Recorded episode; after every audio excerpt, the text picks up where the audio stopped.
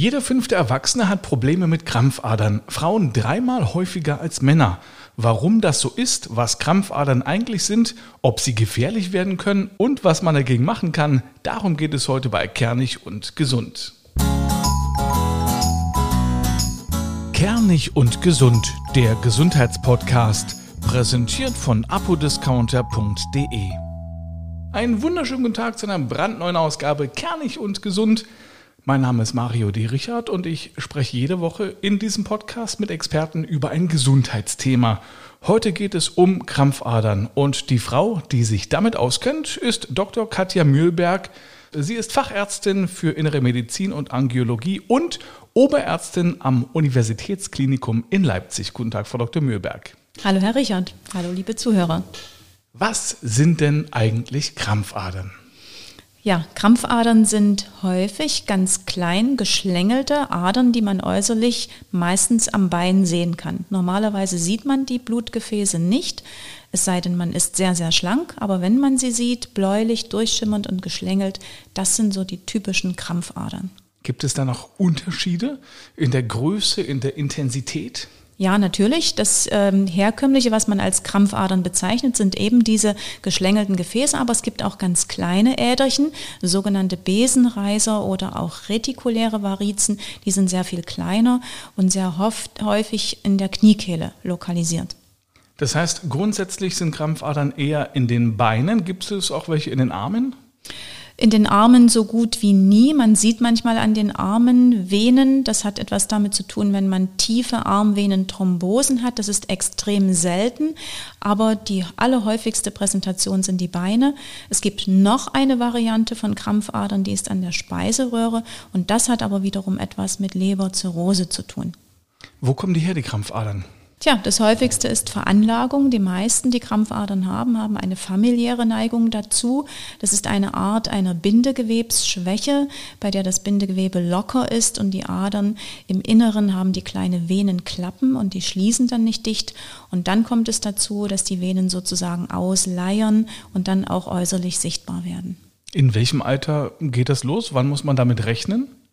Bei einer familiären Neigung kann das schon in jungen Jahren passieren, durchaus schon ab dem 20. Lebensjahr, manchmal auch sogar noch früher. Aber das hängt ganz wesentlich davon ab, wie die Belastung der Beinvenen ist, ob jemand viel stehen muss oder viel sitzt oder ob es jemand ist, der viel läuft. Sind die gefährlich? Muss man Angst haben, dass Krampfadern gefährlich werden können? In aller Regel sind Krampfadern etwas harmloses. Sie sehen nicht schön aus, sie stören meistens kosmetisch. Sie können aber auch in seltenen Fällen durchaus Ausgangspunkt für eine tiefe Beinvenenthrombose sein. Sie können sich entzünden, da reicht manchmal ein Insektenstich aus, um zu einer sogenannten Thrombophlebitis, einer Venenentzündung zu führen. Aber in aller Regel ist das ein harmloses Leiden. Das heißt, wenn ein Insekt sticht und quasi direkt in diese Krampfader reinsticht, dann kann es tatsächlich zum Problem werden. Eine örtliche Entzündung, aus der dann manchmal eine örtliche, umschriebene kleine oberflächliche Thrombose werden kann. Wenn die nah am tiefen System, am Mündungssystem, also in der Leiste oder Kniekehle lokalisiert ist, kann es auch mal ins tiefe System einwachsen, dann wird es gefährlich. Und dann sollte man zum Arzt. Auf jeden Fall. Was sind die Symptome einer solchen Entzündung? Die äh, oberflächliche Venenentzündung, die spürt man als derben Strang unter der Haut. Das ist wie, als hätte man eine, eine Schnur unter der Haut. Wenn man drauf fasst, ist es schmerzhaft, es ist gerötet. Und das sind eigentlich die wesentlichen Zeichen schon. Jetzt habe ich am Anfang gesagt, dreimal mehr Frauen sind betroffen als Männer. Warum ist das so? Warum haben Männer damit keine Probleme? Ja, das stimmt nicht so ganz. Männer haben durchaus auch Krampfaderleiden. Bei Frauen geht man davon aus, dass der Hormonhaushalt ähm, eher einen fördernden Einfluss auf Krampfaderneigung hat. Aber auch zum Beispiel Schwangerschaft ist ein typischer Faktor. In der Schwangerschaft muss das Gewebe auseinanderweichen, das Bindegewebe locker sein, um dem Kind Wachstum zu bieten. Und das wirkt sich offenbar auch auf die Venenstruktur aus, sodass viele Frauen in der Schwangerschaft auch durch die Last des Kindes äh, zu Krampfadern neigen. Aber grundsätzlich würden Sie halt schon sagen, es ist eher ein optisches, kosmetisches Problem. Man muss nicht unbedingt etwas dagegen tun. Das Stimmt so auch nicht ganz. Es ist vordergründig äh, für viele ein kosmetisches Problem, aber wenn man Krampfadern unbehandelt über lange Zeit bestehen lässt, können sie durchaus auch zu offenen Beinen im höheren Alter führen. Und das muss man unbedingt verhindern, weil chronische Geschwüre an den Beinen durch Krampfadern bedingt heilen sehr schlecht und deshalb gilt es, vorbeugen ist besser als heilen. Wie kann man vorbeugen? Es gibt so einen Merksatz, den ich auch gerne den Studenten und Patienten mitgebe, LLL, lieber laufen und liegen statt sitzen und stehen. Und das kann man sich äh, ganz gut merken. Jede Bewegung, jede Muskelaktivierung an den Beinen ist gut.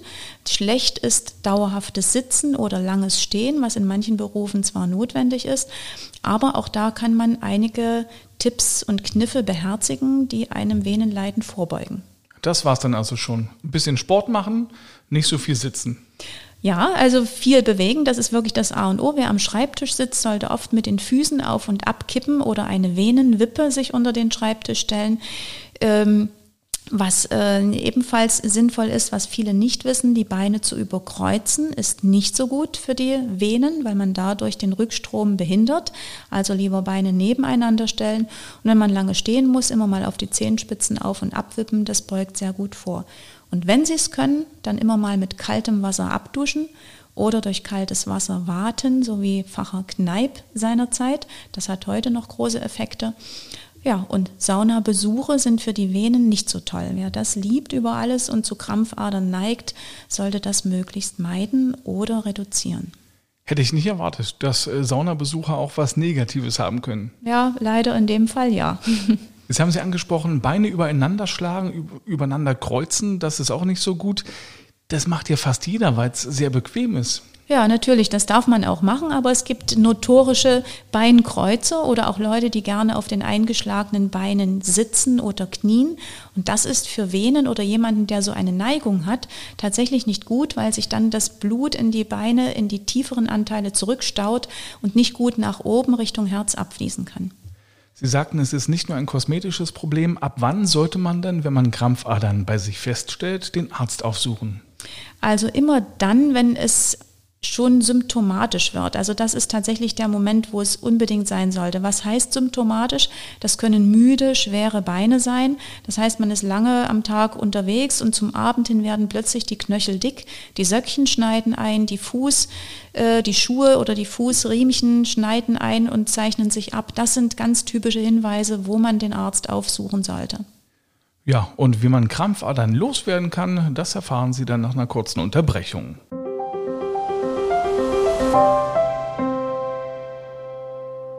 Werbung Apodiscounter.de hat wieder einen tollen, kernig und gesund Rabattcode, bei dem Sie satte 10 Euro sparen können. Dazu gehen Sie einfach auf apodiscounter.de, füllen den Warenkorb mit dem, was Sie benötigen, egal was es ist, also Arzneimittel, Abnehmprodukte, FFP2-Masken, Desinfektionsmittel und, und, und, und, und. Und dann gehen Sie zum Warenkorb, der sollte mindestens 30 Euro anzeigen und an der Kasse geben Sie den Rabattcode Kernig10 ein. Alles zusammengeschrieben. Kernig10. Und schon haben Sie 10 Euro gespart. Wenn man das mal runterbricht, sind das sagenhafte 33 Prozent Rabatt, wenn Sie genau für 30 Euro einkaufen. Und dann zahlen Sie am Ende nur 20 Euro. Am besten gleich reinklicken auf apodiscounter.de.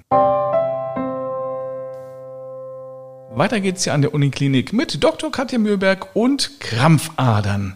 Jetzt haben wir schon darüber gesprochen, was man machen kann, um Krampfadern vorzubeugen, aber wie wird man sie wieder los, wenn sie denn da sind? Ja, da gibt es ganz verschiedene Möglichkeiten. Das kommt darauf an, wie ausgeprägt die Krampfadern sind. Kleine Besenreiser, diese kleinen Venenzeichnungen auf der Haut, die kann man sehr gut wegspritzen. Das heißt, man gibt in diese Äderchen direkt einen Klebstoff hinein. Das kann man in ja, örtlicher Betäubung machen oder auch gänzlich ohne Betäubung. Und man verklebt sie sozusagen, sodass kein Blut mehr durchfließen kann und sie sind weg. Klebstoff. Das ist eine Art Klebstoff tatsächlich. Das kann auf Alkoholbasis sein. Es gibt verschiedene Arten, mit denen man diese Verödung durchführt, aber das ist sehr schonend und auch sehr ansprechend. Man sieht hinterher tatsächlich nichts davon. Dann habe ich gehört, es gibt auch Möglichkeiten, mit Laser zu arbeiten. Ja, das ist auch ein sehr schonendes Verfahren. Man muss sich vorstellen, Laser entwickelt sehr viel Energie, sehr hohe Temperaturen. Man geht mit einem Katheterdraht in die Krampfader hinein und über diesen Draht wird diese hohe Energie abgesandt und dadurch das Gewebe sozusagen verkocht. Die Adern ziehen sich dann zusammen und sind dann auch nicht mehr von Blut durchströmt und praktisch nicht mehr ähm, nachweisbar nur als bindegewebiger Strang. Was man wissen muss, diese Lasertherapie eignet sich nicht für Adern, die sehr, sehr an der Oberfläche liegen, weil dann die Energie auch so stark sein kann, dass Hautanteile verbrannt werden und man sieht dann hinterher unter Umständen kleine bräunliche Verbrennungsreste. Das klingt auch grundsätzlich sehr schmerzhaft, muss ich mal sagen. Naja, das ist es eigentlich nicht. Das wird äh, auch in örtlicher Betäubung gemacht, sodass man während des Eingriffs nichts davon spürt und auch hinterher ist man sehr schnell wieder belastbar. Dann gibt es auch operative Eingriffe. Was kann man da machen? Auch die sind sehr etabliert seit vielen, vielen Jahren. Am bekanntesten ist sicherlich das sogenannte Stripping-Verfahren. Das hat nur nichts mit dem Strip zu tun, den einige jetzt vielleicht vermuten, sondern man versucht, die Vene, die krampfartig erweitert ist, herauszuziehen aus dem Gewebe. Dazu macht man ganz kleine Schnitte, einen in der Leiste, einen in der Kniekehle, wenn das gesamte Bein betroffen ist und eine über dem Knöchel. Kleine 1 cm, 1 bis 2 cm Schnitte. Dort wird die oberflächliche Vene vom tiefen System abgetrennt und einfach aufgefädelt und herausgezogen. Einfach rausziehen, das geht. Ja, und das ist das sogenannte Stripping. Man zieht sie einfach heraus. Hat das irgendwelche Nachteile für den Körper, wenn man da ja so Teile entfernt? Ja, in aller Regel geht man davon aus, dass alles, was wir in uns haben, auch gebraucht wird. Das ist auch so. Aber der Körper hat viele Möglichkeiten zu kompensieren und deshalb ist es wichtig, dass man vorher testet, dass das tiefe Venensystem frei ist und intakt ist, damit es die Last, die dann über das oberflächliche System genommen wurde, auch mittragen kann. Also die Voruntersuchung ist sehr wichtig vor jedem Eingriff. Dann gibt es noch eine sogenannte Shiva-Methode. Ich hoffe, ich habe das richtig ausgesprochen. Ja, das haben Sie und das ist auch eine spezielle operative Methode, äh, die beschreibt, was im sogenannten Venenstern, also direkt in der Leiste operiert wird, auch eine Form äh, der operativen Sanierung, wo bestimmte Venenanteile entfernt werden. Und äh, als fünfte Variante gibt es die sogenannte EVP, die externe Valvuloplastie. Ja, das ist was ganz Modernes und äh, das ist im Moment noch im experimentellen Stadium. Ich hatte am Anfang erzählt, es gibt sogenannte Venenklappen im Innersten, die undicht sind und die meistens der Ausgangspunkt für eine Venenschwäche sind. Und die kann man heutzutage sozusagen ersetzen, wie ein Implantat. Und ob das eine zukunftsweisende Technologie sein wird, das muss sich erst beweisen in Studien, die laufen auch derzeit. Aber das ist eine vielversprechende Variante, wo wir abwarten müssen, was passiert. Wie entscheiden Sie denn als Ärztin, welche Variante die beste ist für die Patientin oder den Patienten? Ja, das ähm, hängt von vielen Faktoren ab. Zum einen vom Schweregrad, auch von der Ursache der Venenleiden. Es gibt ja nicht nur die angeborenen Varianten, es gibt manchmal auch Krampfadern aufgrund von Thrombosen als Folgeerscheinung. Aber ein ganz einfacher Grundsatz ist, wie ausgedehnt sind diese Krampfadern und wie stark geschlängelt sind sie. Weil wir zum Beispiel mit Verfahren, die über einen Katheterdraht durchgeführt werden, nicht um jede Kurve herumkommen. Wenn die also sehr, sehr stark und sehr eng geschlängelt sind, dann passt der Draht nicht durch jede Ecke durch. Und dann sind zum Beispiel operative Verfahren die geeigneteren Methoden oder Verödungstechnologien, wo wir Klebstoff in die Vene hineinspritzen. Manchmal auch die Kombination aus beiden. Aber gibt es Risiken, wenn man sich das wegmachen lässt? Also die häufigsten Risiken betreffen tatsächlich jeden Eingriff immer dann, wenn es um Infektionen oder postoperative Blutungskomplikationen geht, wie bei jeder Operation oder Eingriff, mit dem man rechnen muss. Aber in aller Regel sind allesamt Methoden, die sehr schonend sind. Wir haben eine übrigens noch vergessen, die Radiofrequenzablation, womit auch hohen Energien im Gefäßinneren gearbeitet wird, äh, die häufig auch mit Kleber Varianten kombiniert wird. Aber in aller Regel sind das alles sämtlich schonende Eingriffe, auch die Operationen schonend, bei denen man selten mit Komplikationen zu rechnen hat.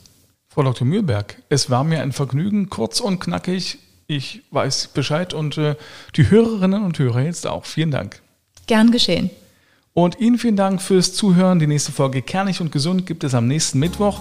Alle Folgen komplett hören Sie auf kernigundgesund.de und außerdem dort, wo Sie gute Podcasts hören können.